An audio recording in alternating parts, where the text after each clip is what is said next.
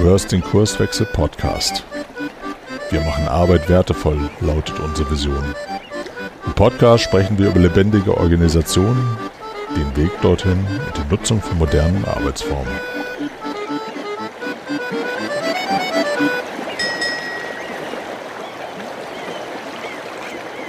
Moin im Kurswechsel-Podcast. Hier ist wieder Caroline Habekurs und ich bin Kurswechslerin und ich sitze hier mit meinem Kurswechselkollegen Dietmar Hayenga. Moin. Ja, hallo, moin.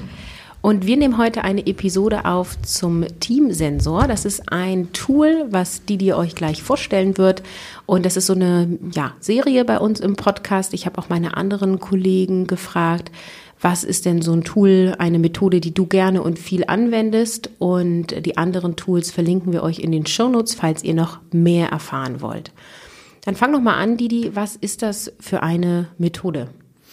Genau, der Teamsensor. Ähm, also äh, erstmal ist es mir gar nicht so leicht gefallen, eine Lieblingsmethode rauszusuchen, weil äh, es einfach un zählig viele Methoden gibt, die, die toll sind, die äh, großen Nutzen stiften. Und der Teamsensor ist aber äh, ein Tool, was ich auch schon sehr lange benutze, tatsächlich auch relativ häufig, nämlich immer dann, und das ist äh, vielleicht eine ganz gute Beschreibung der Methode, wenn du ein Team hast, also angenommen, wir, du arbeitest mit, mit einem Team zusammen und das Team möchte ganz gerne über die Art und Weise ähm, der Zusammenarbeit sprechen. Und äh, das, was da ja immer mitschwingt, ist, sie möchte nicht nur über die Art und Weise sprechen, sondern sie möchte die Qualität der Zusammenarbeit ähm, messen und das dauerhaft und darüber natürlich die Zusammenarbeit verbessern. Und das Tool hilft, kannst du initial anwenden und vor allen Dingen auch dauerhaft mit diesem Tool arbeiten und dauerhaft die Zusammenarbeit ähm, im Team messbar machen, auf die Qualität überprüfen,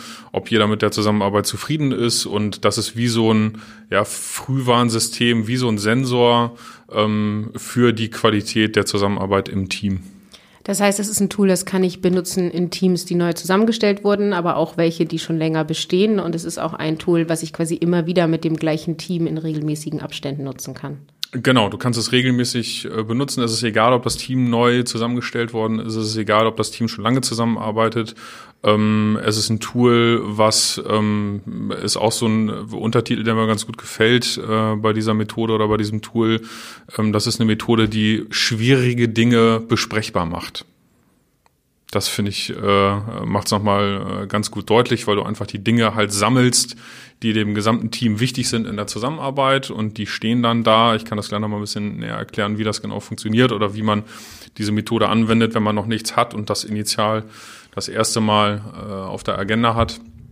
Das, was du dann am Ende hast, ist, du hast eine Liste oder eine Sammlung an Themen, die dem Team wichtig sind in der Zusammenarbeit. Und da können halt auch schwierige Themen draufstehen. Und dadurch, dass sie da draufstehen und du dieses Tool immer wieder rausholst, also ist natürlich kein Turnus festgelegt, ob das regelmäßig oder unregelmäßig in Retrospektiven, wenn du welche machst, äh, rausholst oder in allgemein, wenn, wenn die Zeit halt da ist, einfach mit dem Team nochmal die Zusammenarbeit zu reflektieren, dann stehen die Dinge da und sie sind relativ einfach besprechbar, weil das Team hat sich ja vorab darauf geeinigt, diese äh, Dinge als wertvoll zu erachten in der Zusammenarbeit. Jetzt hast du natürlich neugierig gemacht, ne? Dann ja. müssen wir jetzt zu der Frage, wie läuft es ab? Also was, was sind die einzelnen Schritten, Schritte, wie gehe ich vor, was brauche ich dafür? Genau, also ähm, ja, klassisches äh, Workshop-Format stelle ich mir gerade mal so äh, bildlich vor. Das Team kommt zusammen und natürlich hast du dich vorher darauf geeinigt, dass das Thema Zusammenarbeit ein Thema sein soll. Und äh, du fängst an, dieses Tool anzuwenden, indem du im ersten Schritt mit dem Team gemeinsam erarbeitest, und die zentrale Frage stellst, was ist euch wichtig in der Zusammenarbeit? Das ist die zentrale Frage, die über allem steht, wenn du dieses Tool anwendest. Was ist euch wichtig in der Zusammenarbeit?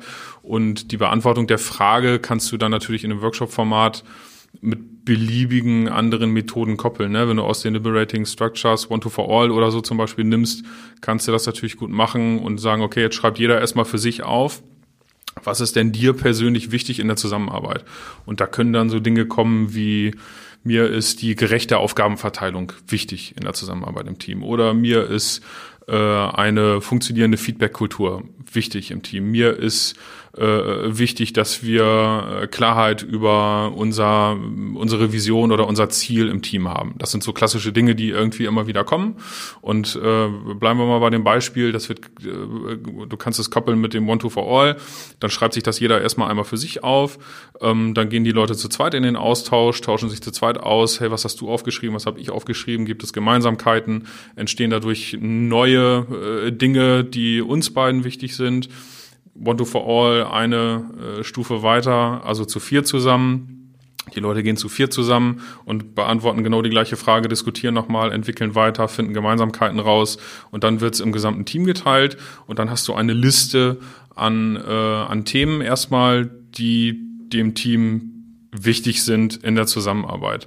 Und dann hast du natürlich die Herausforderung, dass du äh, diese wie auch immer lange Liste an Themen musst du irgendwie auf ein Set zusammendampfen, was noch handelbar ist. Und äh, jetzt mal kurz schon auf die Visualisierung geguckt. Wie ich das häufig visualisiere, ist, du malst einfach einen großen Kreis und äh, wenn du diesen äh, großen Teil, äh, großen Kreis mit, äh, mit Strichen durchziehst, also einen äh, von oben nach unten, einen von links nach rechts und dann nochmal zwei durch die jeweilige Mitte, dann sieht das aus wie so eine, wie so eine Art Zielscheibe, wo du quasi äh, am Rand dieses Kreises acht Punkte hast. Und das ist so was, wo ich immer versuche, darauf hinzuarbeiten, finde ich, ist auch eine händelbare Größe. Wenn du acht Themen hast, auf die du dich geeinigt hast mit dem Team, die dem gesamten Team wichtig sind in der Zusammenarbeit. Ähm, genau, das äh, ist, ist so die herausforderndste Stelle, würde ich mal sagen, in der Erarbeitung dieser Teamcard oder dieses Teamsensors ähm, dass du halt äh, dich auf diese acht Punkte einigen musst. Das hat bisher immer funktioniert. Äh, gibt es verschiedene Arten, dahin zu kommen. Also häufig sind die Dinge ja sehr ähnlich. Ne? Also du musst ja erstmal auch nur einen Oberbegriff finden. Das ist so der erste Schritt. Und wenn du diese acht Punkte hast, dann ist der nächste Schritt, dass du jeden dieser einzelnen Punkte nimmst, jeden dieser einzelnen acht Punkte und äh, dann muss das Team ja für sich definieren, wie sieht denn eine 100% positive Ausprägung dieses jeweiligen Punktes aus. Also um äh, bei einem Beispiel zu bleiben, äh, dem Team ist es wichtig, als äh, ein Punkt von acht Punkten eine funktionierende Feedback-Kultur im Team zu haben. Dann fangen wir an zu beschreiben, was macht denn für euch eine 100% Ausprägung äh, also im positiven Sinne für das Thema funktionierende Feedback-Kultur aus? Also was muss da sein? Woran machst du fest, dass du hundertprozentig zufrieden bist mit einer funktionierenden Feedback-Kultur? Was findet dann statt? Also habt ihr irgendwie Formate, wo ihr euch regelmäßig Feedback gibt? Also ist das institutionalisiert oder habt ihr ähm, irgendwelche, also wollt ihr euch immer sofort Feedback geben, was auch immer da äh, eine, eine Rolle spielt in dem jeweiligen Team. Wichtig ist, dass für jeden Punkt beschrieben ist, ähm, wann ist das Team zu 100 Prozent zufrieden mit dem jeweiligen Punkt und was ist, also was muss dann da sein, damit das alles gut ist zu diesen acht Punkten. Und wenn du das gemacht hast, wenn du diese acht Punkte äh, beschrieben hast mit dieser 100% Positiv-Ausprägung, äh, kannst du, das dauert beliebig lange, ne? also man kann da auch beliebig viel Zeit reinstecken und beliebig detailliert unterwegs sein. Ich glaube, das muss irgendwie äh, im Verhältnis stehen, sag ich mal, äh, dass, äh, dass das nicht zu, zu, zu äh, na, wie soll ich sagen, also zu stark messbar gemacht wird oder so. Darum geht's auch gar nicht. Da landen ja in der Regel auch eher, eher weiche Themen, die gar nicht so gut messbar sind. Das ist halt immer eine individuelle äh, Einschätzung des einzelnen Teammitglieds. Daraus, äh, darauf läuft das dann äh, nämlich hinaus wie jeder Einzelne diese acht Punkte tatsächlich für sich persönlich empfindet. Und das ist das, was du dann im Ergebnis auch siehst, wenn du dieses Set ein, also wir sind immer noch initial äh, bei der Methode, wenn du diese äh, acht Punkte einmal definiert hast, kannst du im nächsten Schritt sagen, okay, jetzt kann jeder für sich mal auf einen Zettel schreiben, Punkt eins bis acht auf einer Skala von eins bis zehn wie zufrieden bin ich jetzt, hier und heute mit jedem dieser einzelnen Punkte. Und dann kann das Teammitglied, äh, jedes einzelne schreibt äh, für, für Punkt eins äh, eine Zahl zwischen eins und zehn auf, für jeden dieser acht Punkte. Und das wird dann zusammengefahren. Das heißt, äh, wenn du es analog machst, kannst du, äh, stell dir vor, ich habe dieses diesen großen Kreis irgendwie an eine Metaplanwand gemalt oder an, äh, an einen Flipchart oder wie auch immer und äh, die Leute malen dann einen Punkt auf der Skala in der Mitte ist äh, 0 und außen ist 10, tragen ihre Punkte, die sie für sich aufgeschrieben haben, ab und äh, übertragen das auf diesen äh, Teamsensor. Und äh, dann findest du halt äh, ganz gut heraus, wie die Streuung so ist. Ne? Und das ist dann halt der spannende Moment, wo du siehst, okay, Thema Feedback-Kultur, um bei dem Beispiel zu bleiben, sind ähm, alle super zufrieden, außer einer. Kann ja ein Ergebnis sein. Das siehst du an der Verteilung der Punkte, ob du das mit Klebepunkten machst auf der Linie oder ob die mit einem, äh, mit einem Bordmarker da irgendwie draufmalen auf der Linie, das ist erstmal egal. Ähm, du siehst aber ganz gut die Verteilung und das ist das, was ich vorhin meinte. Du kannst schwierige Dinge besprechbar machen. Also Feedback-Kultur ist jetzt per se erstmal kein schwieriges Thema, aber da kann auch, äh, kann ja auch drauf sein, ähm, keine Ahnung, sowas wie äh, das Team ist es wichtig, in der Zusammenarbeit äh, gut geführt zu werden. Und wenn du jetzt äh, klassisch unterwegs bist und du hast nun mal irgendwie eine Führungskraft oder so, die für dieses Team verantwortlich ist, dann fokussiert sich das ja auf diese eine Person. Und das ist vielleicht keine einfache Situation. Und darum es steht nun mal da und die Leute haben gewotet und dann ist es plötzlich relativ einfach besprechbar, weil es ist ja ein gemeinsames Commitment des Teams zu sagen, uns ist es wichtig in der Zusammenarbeit äh, gut geführt zu werden und das haben die ja definiert, wie das aussehen soll und wenn das irgendwie im Ungleichgewicht ist, haben sie es da für sich erstmal visualisiert und es ist besprechbar. Und äh, dann kannst du überlegen, wenn da etwas völlig im Ungleichgewicht ist, entweder äh, das Beispiel jetzt von vorhin, einer schlägt aus oder äh, die, die, die, die, die Ballung der, äh, der Bewertung ist irgendwie relativ weit unten, dann ist da ja was nicht in Ordnung. Die Leute sind unzufrieden und du kannst darüber nachdenken, welche äh, Dinge willst du in Angriff nehmen, welche Maßnahmen möchtest du irgendwie in Angriff nehmen, um die Situation zu verbessern. Das ist eigentlich das, was, was dahinter steckt.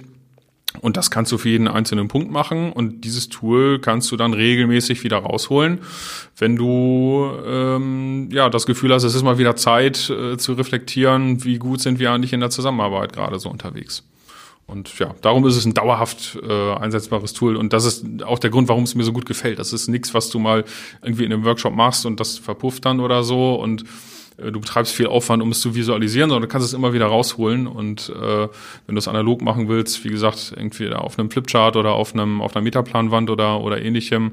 Es gibt auch eine ganz coole äh, digitale Variante. Äh, Mentimeter heißt das. Äh, da können alle mal gucken.